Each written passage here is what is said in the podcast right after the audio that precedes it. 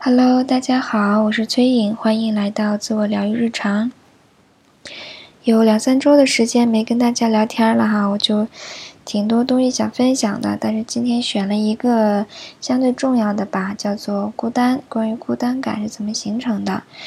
前两周我在上课，然后准备自己的工作坊，然后做一点输出的工作。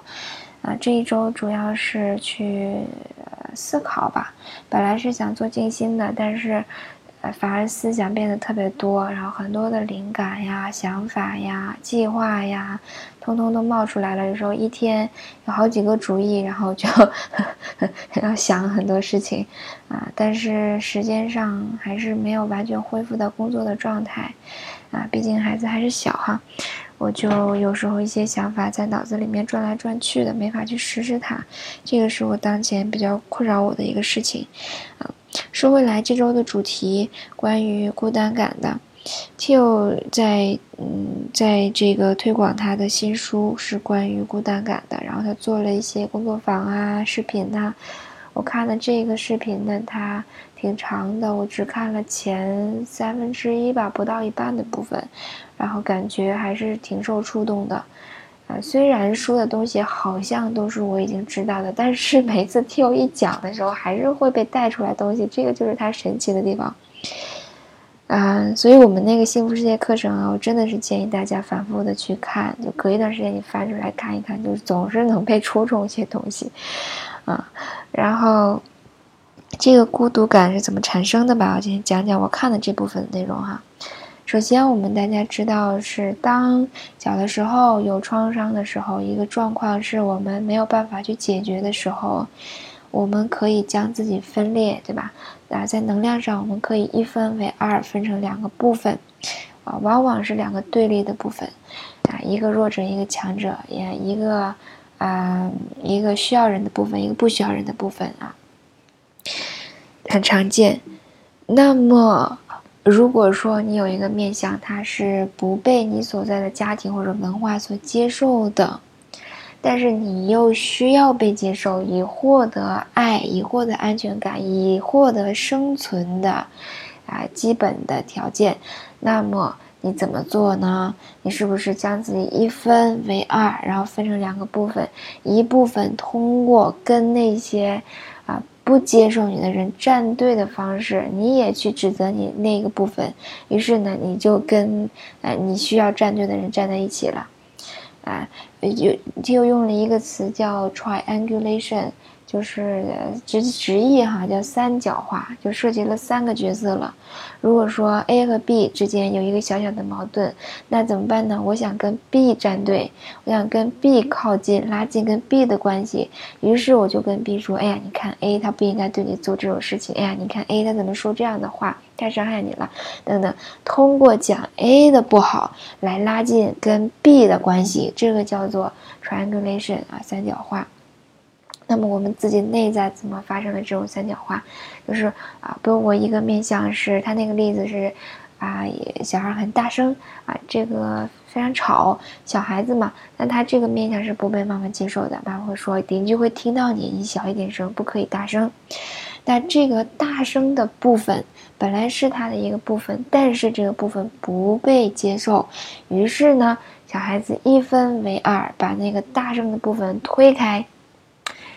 啊，他可能通过比如指责自己啊，或者是压抑自己的方式，我不应该大声，对吧？这时候你内在产生了一个对立，两个对立的面相，其中一个面相通过跟自己的另一个面相去对立的方式，来跟同样跟那个面相对立的大人站在一起。我这个有点绕哈，不知道大家绕明白了没有？如果妈妈拒绝那个面相，我也拒绝那个面相，那么我就跟妈妈在一起了。啊，我非常需要跟妈妈在一起，我不可以不跟妈妈在一起。于是我通过抛弃自己的那个部分，来跟妈妈在一起。但是这个这个造成了什么呢？虽然我们暂时的感到安全了，暂时的感觉能生存了，但是我们在自己内在创造了一个分裂，对吧？你在自己内在创造了一个分裂，而这两个部分之间的距离，啊，是不是有存在一个空间，存在一个距离？啊，这个距离啊。就造成了你内在的一个空洞，然后随着这样的事情越来越多啊，这件事情也不行，那个面相也不行，你在内在不断的去创造这样的分裂啊，这听我说是是是自我怨恨是怎么产生出来的啊？就是以至于我哪个部分我好像都不能接受，我高兴也不行，我不高兴也不行，我好讨厌我自己啊，这个造成了一个啊，这自我怨恨的程度啊，那么。这个这两个面相之间的距离啊，也分近远，对吧？是分是是是相对说近一点的，还是完全不能接受的，把它推得远远的？那么这之间你整个的自我关系呈现出来的状态，就是存在你内在充充斥着这样的空洞。这个时候，T 哈，当然他是用两个人来演示的，就是好像两个人扮演两个部分，这两个人之间存在的这个距离，他走进去说这里。这里就是孤独感，啊，就是当我们内在充斥这样的空间特别大、特别多的时候，我们仿佛感觉，其实这个是这个，仿佛感觉我是孤独一人的，我是孤身一人的，我没有跟啊任何没有任何一个人能理解我，没有任何人一个能人能够懂得我。啊，这个是孤独感怎么产生的哈？他是这么解释的，我做一个简短的概括啊。然后孤独感可怕在哪里呢？是孤独感说服我们去相信我是唯一一个在经历这种感觉的人。实际上，情况是我们每一个人都或多或少的经经历这种孤独感。有的人能够去承受它，有人承受不了它，选择用其他的方式逃避它。但是，不管一个人他多么的乐天派，在一些时候，我们总是会的，有时候会感到这种孤独感，只是程度不同而已。但是，当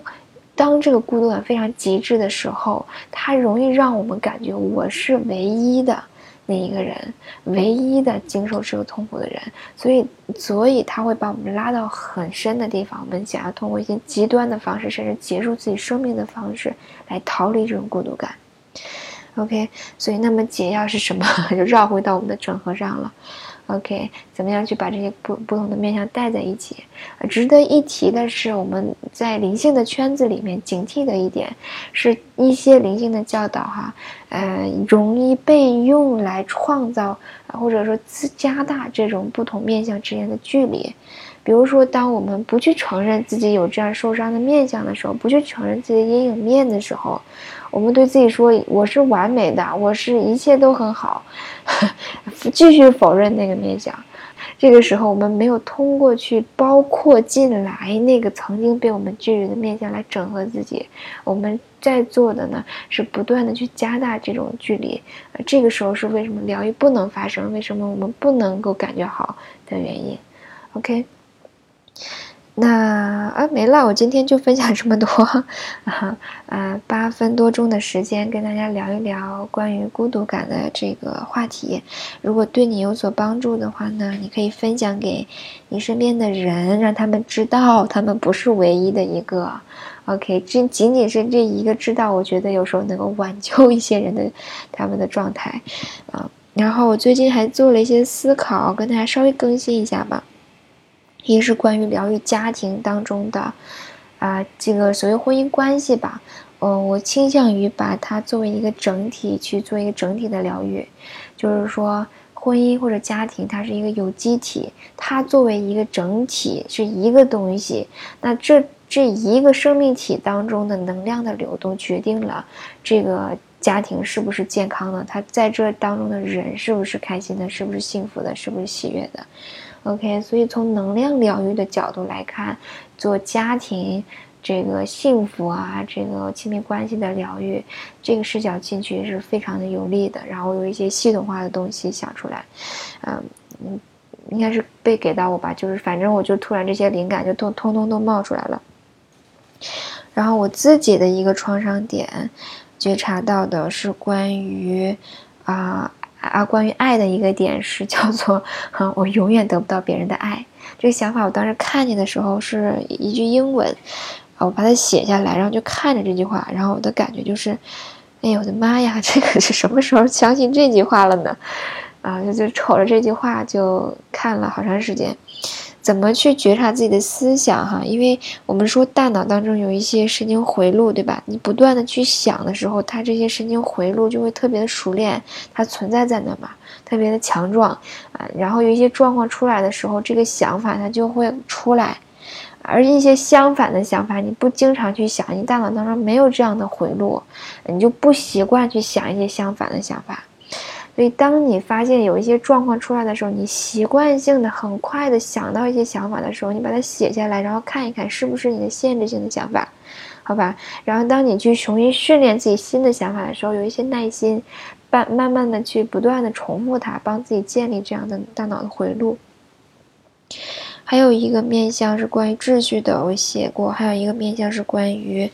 嗯，期待别人来帮我完成一些事情的。我最近又在不断的去觉察这个点，发现它还挺，挺明显的。我对，挺明显的一个模式，啊，然后还有一个点是关于时间和维度的，时间的四维嘛，我们是这么说的。啊，我最近听那个社群的课程，那老师讲了一二三维，零从零讲到三维，然后就说，谁要是能从四维解决问题，那你就是神。我当时听完，哦，那我们就是在从时间上四维上，至少是四维吧，至少是四维去解决问题。当我们从做整合的时候，回到过去的时候，和我们做，比如说做遇见未来的自己那个冥想的时候，用未来自己解决现在的问题，对吧？我们都是在时间上跳来跳去的。时间本来就是不存在的，我们我们人是多维度的，你可以切换到任何一个维度的，所以 所以你们都是神，当然是这个在最高层面上，每个人都是神哈，你们你们也都是神，所以我你掌握了这种嗯，从时间上的角度去去穿插呀，去去做疗愈、做内在的工作、做任何事情的时候，你你掌握了一种让你现在的生活可以变得很容易的。啊，一个方法吧，啊，所以这个是几点几点感悟，跟大家分享一下吧。那今天就聊这么些吧，啊，我希望能能这个多跟大家聊天哈。那个我也设定这样的意图，能有更多的工作时间啊，这是我当下最强烈的一个渴望，嗯，多多的跟大家在一起啊。那么就啊，就到这吧，我们下一次见。